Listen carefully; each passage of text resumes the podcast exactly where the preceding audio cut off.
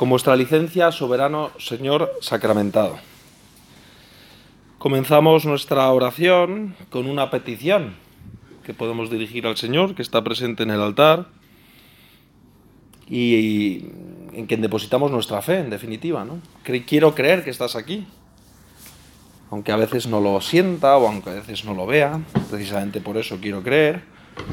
Y le vamos a pedir, te pedimos, Señor, Creemos que existes desde siempre y vives para siempre, luz sobre toda luz, como dice el Salmo, que renueves nuestra fe. Esta es nuestra petición en el día de hoy. Que renueves nuestra esperanza.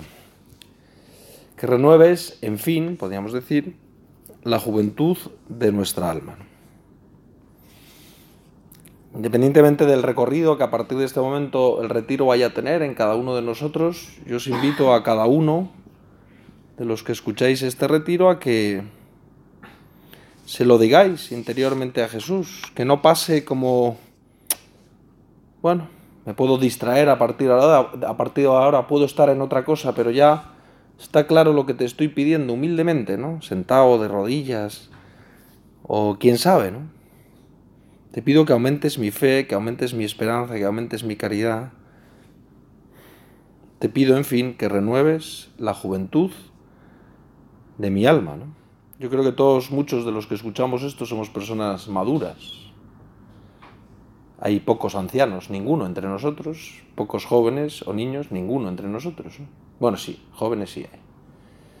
Pero en definitiva, eh, estamos cerca de la fiesta de Cristo Rey. Faltan apenas ocho días, siete días para que estemos ya en la fiesta de Cristo Rey.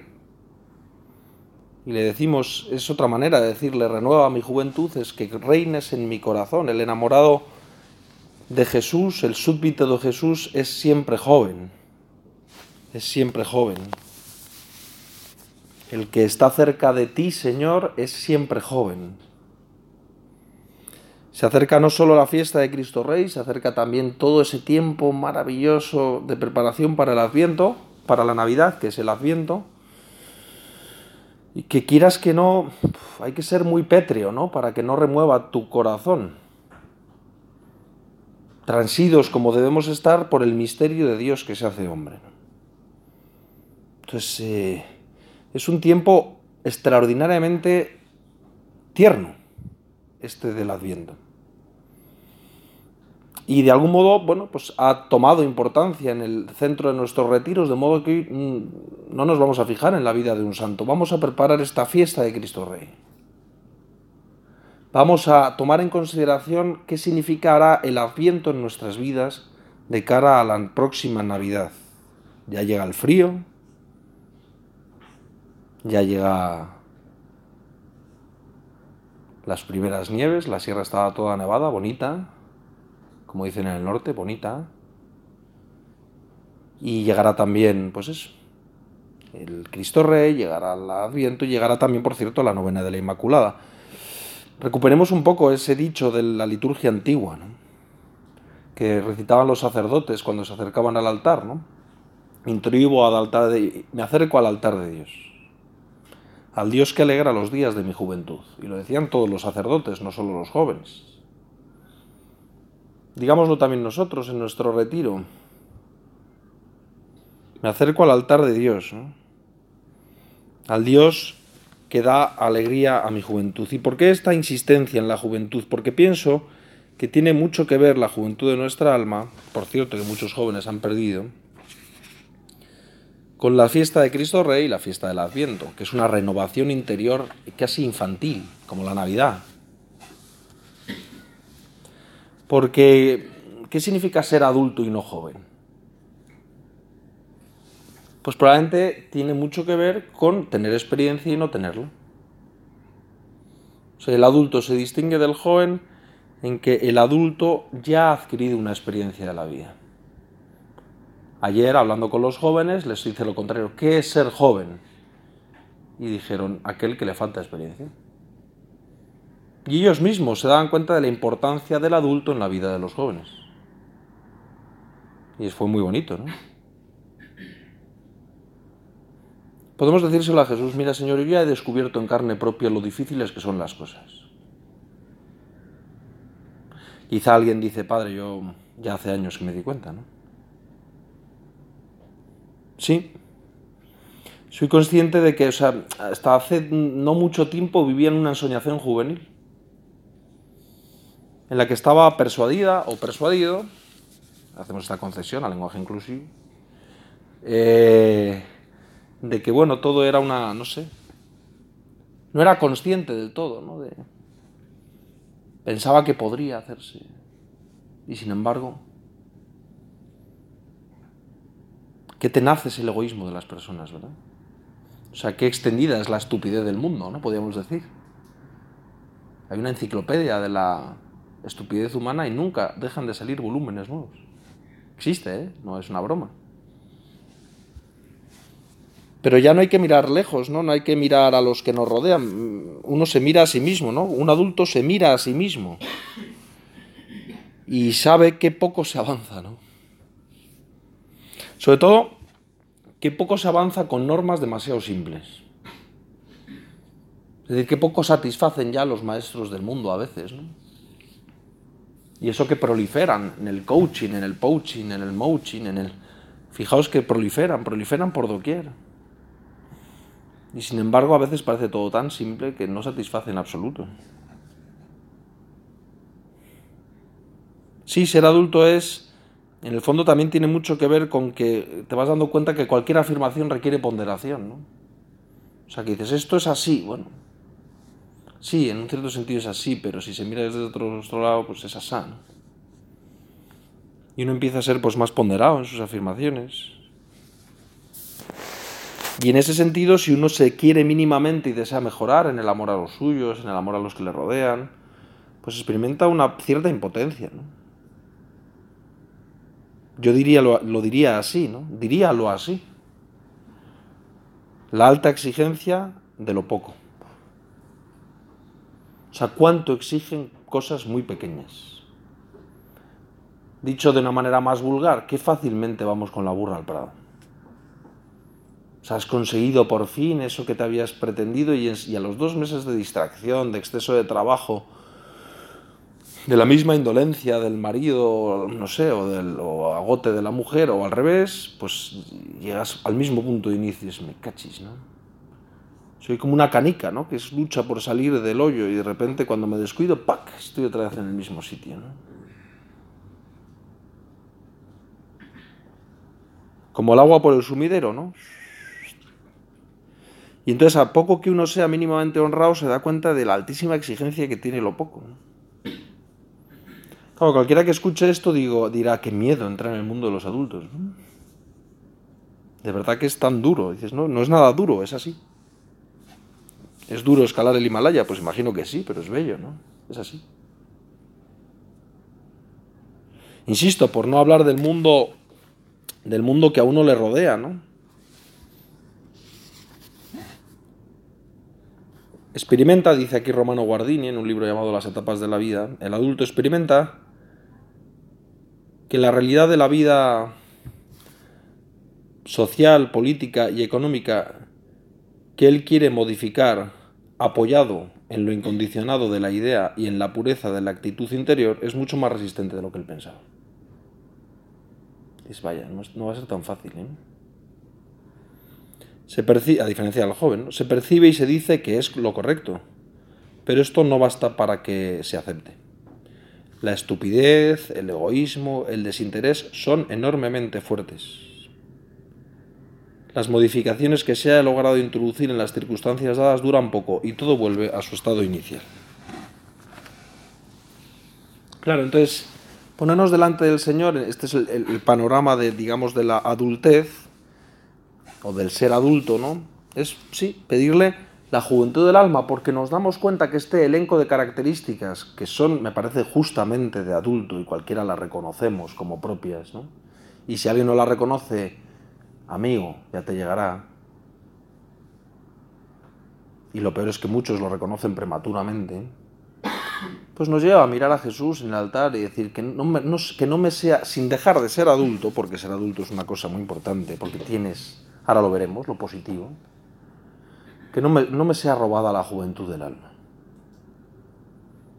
Es decir, que me renueves interiormente, ¿no? Con una especie, con la gracia de Dios, con tu gracia, ¿no? Que da esa fuerza interior para, encima de lo humano, que ya es mucho decir aquí a un hombre, aquí a una mujer, eso está muy bien. Te dota de una fuerza transformadora, en el que realmente no claudicas del bien. Quizás seas consciente de que... Mm, pero realmente te hace vivir de un modo tan esperanzado, tan con un sentido, tan distinto de tus contemporáneos. El hombre moderno es un gitano, decía Burgras, ¿no? El hombre moderno es un vagabundo. Y tú no, tú sabes dónde vas. Sabes perfectamente cuál es tu camino, ¿no? Tropezarás, habrá heridas, pero sabes dónde vas. ¿no? Juventud del alma es decir que es posible. Es posible seguir luchando por el amor de Dios. Es posible seguir teniendo el deseo de vivir en integridad el Evangelio de nuestro Señor Jesucristo. de la primera palabra a la última. Es posible, ¿no? Es más, es deseable. Es un hecho. Es un hecho que nos podemos identificar contigo, Señor, y hasta las últimas consecuencias, siendo portadores de un amor que nosotros no somos capaces de decir cómo ha salido en nosotros. Ser joven es mantener esa esperanza porque de hecho cualquiera que viva cerca del Señor ya lo vive. Sabes, vivo una tan otra vida que realmente cautivará a los hombres. Y esa es la verdadera vida de la iglesia. Ayer también en otra charla decía otro, la, iglesia está para los hombres detrás de un cristal opaco. Vista desde fuera es muy negra, pero pasas el cristal y ves la belleza de la vida de la iglesia. Es muy verdad. Quizás estamos detrás de un cristal opaco. Muchos no verán la belleza de la iglesia, pero realmente es desbordante. Y eso es juventud. Insisto, una juventud que en, absoluto claudica de nuestro hecho de ser eh, adultos. Porque mm, porque el adulto sabe vivir delante del fracaso, a diferencia del joven, que tiene que aprender. El joven tiene que aprender a dar sentido a los fracasos de la vida, porque no entiende. Es una novedad en su vida, ha estado protegido hasta un cierto momento. Es bueno que así sea. Y fracasará, como hemos fracasado todos en determinadas cosas de la vida. Y eso nos ha enseñado tantas cosas. En definitiva, muy probablemente en ese fracaso hemos encontrado el modo, paradójicamente, de no claudicar de la incondicionalidad del amor. He tenido un fracaso parcial, pero voy a luchar por una victoria final. En un momento del Evangelio Jesús, digamos que tiembla, ¿no? Trema, sufre, ¿no? Se angustia y lo piensa, ¿no? Y dice, un bautismo tengo que sufrir, un bautismo tengo que padecer, que es su pasión, un dolor, es el abandono. Y dice, ¿qué deseos tengo de que se cumpla? Eso es un adulto. Es decir, es perfectamente consciente de lo que hay, es perfectamente consciente de lo que está por venir y sin embargo lo desea, no claudica de la incondicionalidad del amor y de, y de la gracia de Dios, de la gracia de su Padre Dios. Es decir, el adulto se caracteriza por su firmeza interior, Ahora hay pocos adultos, probablemente, ¿no? Es decir, cuando uno ha pasado el fracaso, cuando uno ha pasado la ignominia, cuando uno sirve diariamente sin ser considerado, cuando uno vive entregado a los demás, cuando uno se olvida de sí y de su poder para darse a los demás y al, y al suyo, es decir, a los demás, entonces se va produciendo una, digamos, una sedimentación, una consolidación interior de primer nivel. Y es entonces cuando sale lo que llamamos carácter.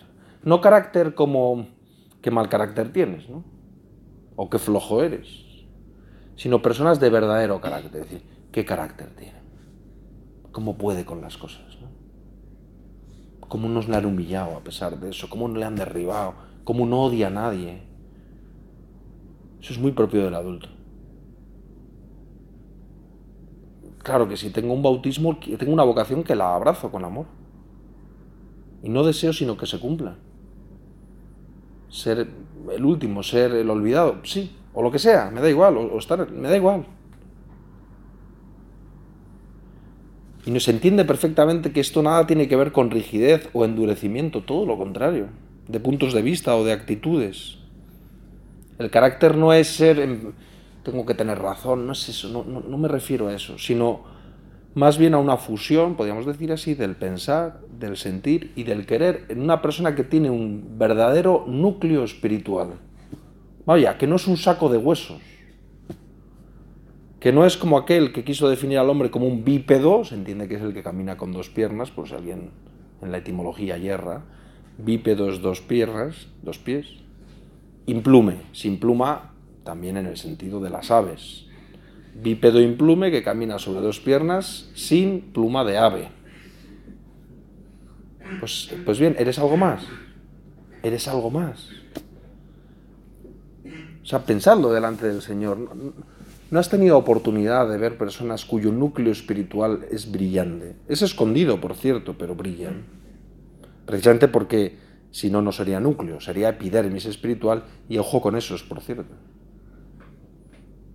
porque a lo mejor toda la energía se gasta en un abrazo. Basta. dices, realmente tiene algo escondido. Y es atractivo. Precisamente ese es, creo, el papel del adulto en el joven. No el de un carácter, en ese sentido simpático, sino de un núcleo espiritual, en ese carácter, digamos, escrito con mayúsculas que es el amor de Dios en los corazones de los hombres, ¿no? Y en este sentido positivo, ¿qué es un adulto? El que es fiel a sus obligaciones, el que cumple la palabra dada, el que es leal a la confianza que se le otorga, el que tiene sentimiento de honor, el que sabe lo que es recto, el que distingue lo que es vulgar, el que sabe buscar palabras, conductas y modos de llegar a los demás, y que sabe distinguir finalmente lo genuino de lo inauténtico. Podríamos seguir. Sí, es decir, eh, cuando eres adulto aprendes a perseverar. Aprendes a perseverar. Antes, antes que no has tenido tiempo para experimentar el fracaso, la exclusión ya vas entrando en el mundo del adulto, la mujer a partir de los 25 años, por más que se empeñe, el hombre un poquito más tarde, quizá a los 30, cada uno va en cada uno, habrá adultos de 12 años, no lo sé. Pero y aprendes lo que es perseverar. Aprendes lo que un joven es incapaz de comprender, que es la paciencia. No vayas tan deprisa. ¿Quién no ha dicho eso a un hijo cuando le ha enseñado algo en el móvil? No vayas tan deprisa, hijo. No solo es por torpeza, que también algo tenemos, si no es también, es un modo de, no, no, ya está, ya está. Se aprende a perseverar y esto es, esto es hondamente útil para los jóvenes. Insisto que desconocen lo que es la paciencia. Es decir, la perseverancia entusiasta en el camino es la generadora de vocaciones en el que inicia ese mismo camino. Por eso no es, no es, no es, poco normal que en determinados contextos haya vocaciones y en otros, ¿no? Donde hay hastío, no, pues no puede salir nada. Porque lo primero que debe percibir un joven es, aquí hay todo un, lo que sea, padre de familia, madre de familia, toda una religiosa, todo un sacerdote, todo lo que quieras. Es decir, realmente se me presenta a los ojos lo que yo había imaginado con sus defectos, ciertamente idealizado, luego dirá no era para tanto, pero dirá eso es. Y ya no te digo en los niños, eso es. Pero es que eso que es a la vocación en realidad lo es a la vida humana. Dice aquí Guardini, en este momento cuando surge este núcleo interior, esta fusión entre, que esto es muy interesante, entre pensar, sentir y querer, es decir, la firmeza interior de la persona, en ese momento es cuando se dice de alguien que es todo un hombre o toda una mujer. Cosa, por cierto, particularmente importante en un mundo desdibujado. Que en su desdibujamiento hace que desaparezcan los modelos y arroja a la juventud a una confusión bestial. Bestial. Cuando aparece bien marcada la personalidad masculina o femenina en la que la vida puede apoyarse. Porque ya no se deja llevar por los impulsos inmediatos o por el fluir de los sentimientos, sino que ha entrado en la esfera de lo permanentemente válido. Uno de los síntomas más peligrosos de nuestra época y esto lo dice en los años 30, es que estos rasgos de la personalidad parecen estar debilitándose. Y él lo dice en relación al colectivismo, al, al comunismo, por ejemplo. Un fenómeno directamente relacionado con el anterior es la descomposición de la familia. Para ser realmente padre o madre no basta con poder engendrar y dar a luz. Se precisa también la firmeza interior, la tranquila fuerza para poner orden, mantener, continuar en la que se basa lo que conocemos como familia y hogar. La causa de que los poderes públicos puedan inmiscuirse desde todas partes en este ámbito primigenio es que aquellos que llevan sobre sus hombros la familia muchas veces no son realmente ni hombres ni mujeres. Y ni siquiera tienen la voluntad de llegar a serlo.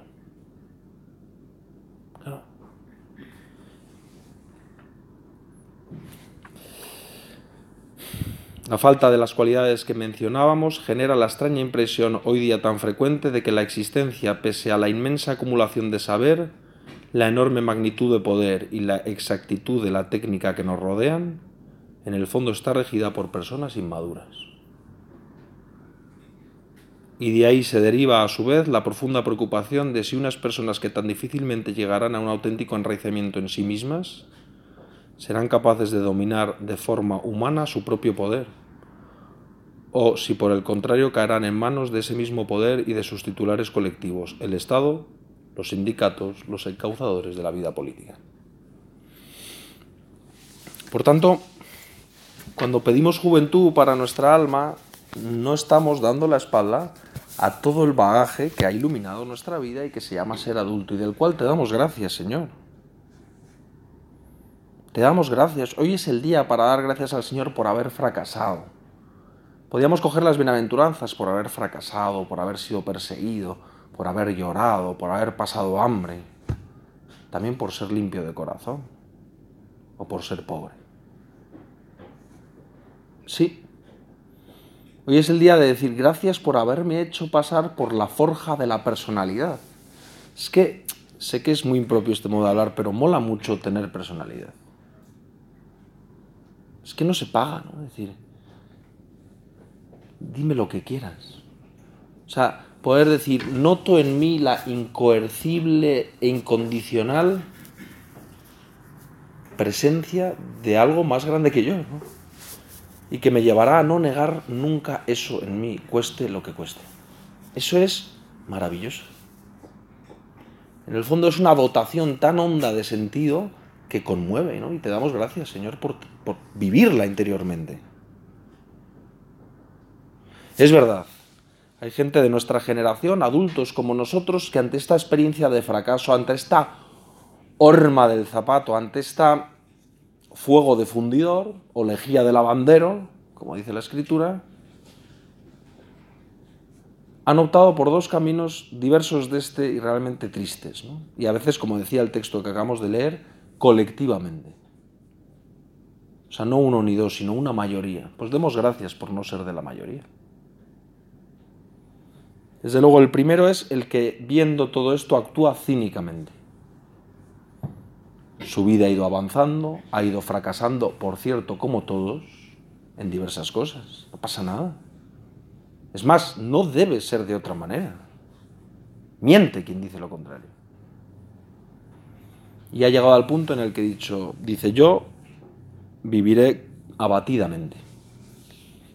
Yo viviré cínicamente. Yo firmaré como he aquí un superviviente. Entonces dice que sí a unos y a otros. Es ambiguo con unos y con otros. En fin, Mm, ¿realmente hay algo lo suficientemente importante como para darle la vida? No, pero ni siquiera una parte de la vida, pues tampoco. Pero tampoco para perder los papeles por pecados que se hayan cometido. En fin, ¿quién no tiene debilidades? ¿Qué más da? ¿Qué más da? Da igual 8 que 80. Lo que viene siendo el cinismo. Si puedo, puedo y si no, no. O bien, el que hace un pacto con el diablo, como Fausto, para ser eternamente joven. Con esa juventud que no le pedimos al Señor. Esa juventud del que se entusiasma con demasiada facilidad. Tiene sentimientos que no guardan relación con la realidad y vive en un mundo irreal. Esa es la juventud que no queremos en absoluto. Es decir, que se entusiasma con demasiada facilidad. Adultos que de repente tienen unos, unas motivaciones extraordinarias y a los dos días dicen, ¿qué le ha pasado? Hoy era el presidente de la British Petrol y mañana es el más arruinado de los... ¿Este tío qué le pasa? Bueno, que es un inmaduro. Que, no guarda, que tiene sentimientos que no guardan relación con la realidad, como adolescente enamoradizo, como burdo en palacio, ¿no? Angustiado. Si gustaría no sé quién, si me pretenden para cuál empleo, si podría hacer tal cosa. Pues, pero piensa un poco, ¿no?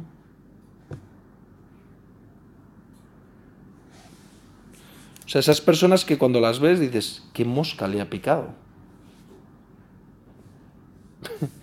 es que no sé. Y que vive en un mundo irreal, ¿no? No, efectivamente, esa no es la juventud, eh, esa es la juventud con la que pacta, así define este libro, el pacto de Fausto, en la obra de Goethe, para ser joven siempre, lo describe así. Yo en realmente no he leído nunca una sola palabra de Goethe, He estudiado en el Goethe, pero no he leído a Goethe. En el Goethe Institute, sí, pero al Goethe no. Pero dice eso de Fausto. Quien sepa de Fausto, pues lo sabrá. Sin embargo, la, primera, la oración del primer domingo de Adviento nos dice, danos, Señor, el deseo, el deseo de salir al encuentro de Cristo, que es algo muy de joven, danos, Señor, el deseo. O sea, cuando uno se hace mayor pierde el deseo de todos los órdenes, a veces de comer, desde luego otros apetitos, evidentemente. Se sosiega la bodega, la vida. Es propio del hombre joven, de la mujer joven, ser un hombre de deseos. Y Jesús, por cierto, es descrito como varón de deseos por el profeta Isaías. Entonces, ¿qué estamos pidiendo, Señor, cuando te pedimos juventud para nuestra alma? Te estamos pidiendo eso, ser como tú, un varón de deseos, una mujer de deseos. Un primo mío dice de un país centroeuropeo, dice, es un país muerto porque ya no desean nada. Dice, está todo tan acabado que ya no pueden desear nada. Como comprenderéis, no es ningún país del ámbito mediterráneo, donde hay torrenteras y tal. No, dice, todo está en su sitio, es, es realmente, es el aburrimiento. Entonces, cuando te pedimos deseos, cuando te pedimos juventud, te pedimos deseos. Y cuando te pedimos, Señor, juventud, te pedimos lo propio y más positivo de ese tiempo tan bonito de nuestras vidas, que es cuando tomas conciencia de tus capacidades. ¿no? Señor, que me conozca bien. Cristo reina en mis que Cristo reine en mi corazón, que el Adviento me haga conocerme mejor. Que sea muy consciente de mis propias capacidades y viva tenga los años que tenga, por eso Juan Pablo II decía, soy un joven de 86 años, proyectado hacia el futuro. Lo propio de la juventud son estas cosas, ¿no? Uno, tomas conciencia de tus propias capacidades. Dos, vives proyectado hacia un futuro ilimitado en cierto sentido. Y es bueno que vivamos así. Que no se me sea quitada la juventud en ese sentido pero no, no porque humanamente piense que sea posible, que sé que no lo es, porque soy una persona con, con cabeza, sino fundamentalmente y sobre todo porque sé que existe la gracia de Dios. Y la tercera cosa, que es de una gran belleza, ¿no?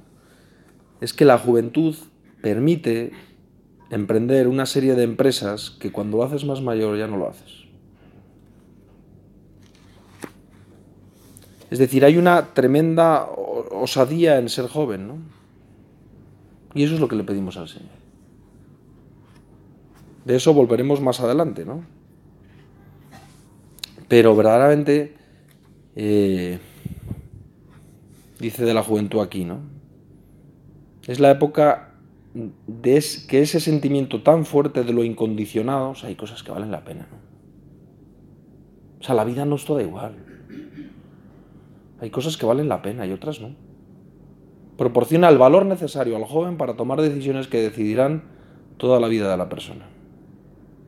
Este paso es especialmente difícil cuando las circunstancias exteriores se oponen a la elección tomada, o cuando lo variado de los talentos y actitudes dificulta la decisión interna. Pero por otra parte, con frecuencia es precisamente la falta de conocimiento realista del mundo, esto es muy verdad y es muy bonito, lo que permite al joven la osadía a la que nos referíamos. Esa osadía puede llegar incluso a ser heroica cuando la decisión recae sobre algo extraordinario. Eso es la vocación. En esta fase de su vida, el joven puede empeñarse en proyectos que más tarde nunca se atrevería a emprender. ¿Y cuánto tiene que ver esto con el matrimonio, con el sacerdocio, con la familia? Porque realmente Dios, o sea, a quien Dios se la dé, San Pedro se la bendiga y cada uno hace un poco lo que puede, ¿no? Pero realmente habría que preguntarse si nosotros nos casamos con esa osadía. Si uno entra en el ministerio sacerdotal con esa osadía, con esa inconsciencia sanísima, que por cierto le ha permitido hacer cosas que de otro modo no hubiera, no hubiera podido hacer. ¿Cuál es el peligro? Radica también el gran peligro de ser seducido por aquellos que, ojo, los adultos de mentores, ¿no? calculando fríamente utilizan la magnanimidad de la vida emergente para sus propios fines. Basta con echar una mirada a la política para ver cómo este abuso de la vida joven se convierte en método. Porque lo que es cierto es que los jóvenes van a tener siempre un deseo de más. Y si la iglesia nos lo damos, se lo darán otros. No voy a poner nombres para no deprimirme. ¿no?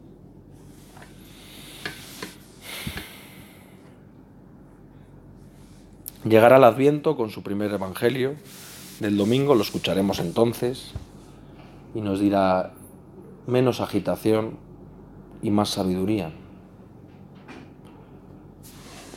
Bueno, dejémonos interpelar en este rato de oración por esta llamada, ¿no? De este retiro a que Cristo reine en nuestros corazones, a que tengamos, seamos varones y mujeres de deseos, en definitiva, a dar respuesta a un mundo que arde en deseos de tener hombres de verdad y mujeres de verdad, o mejor dicho, hombres cristianos y mujeres cristianos en quien ver el rostro del mismo Dios a quien amamos.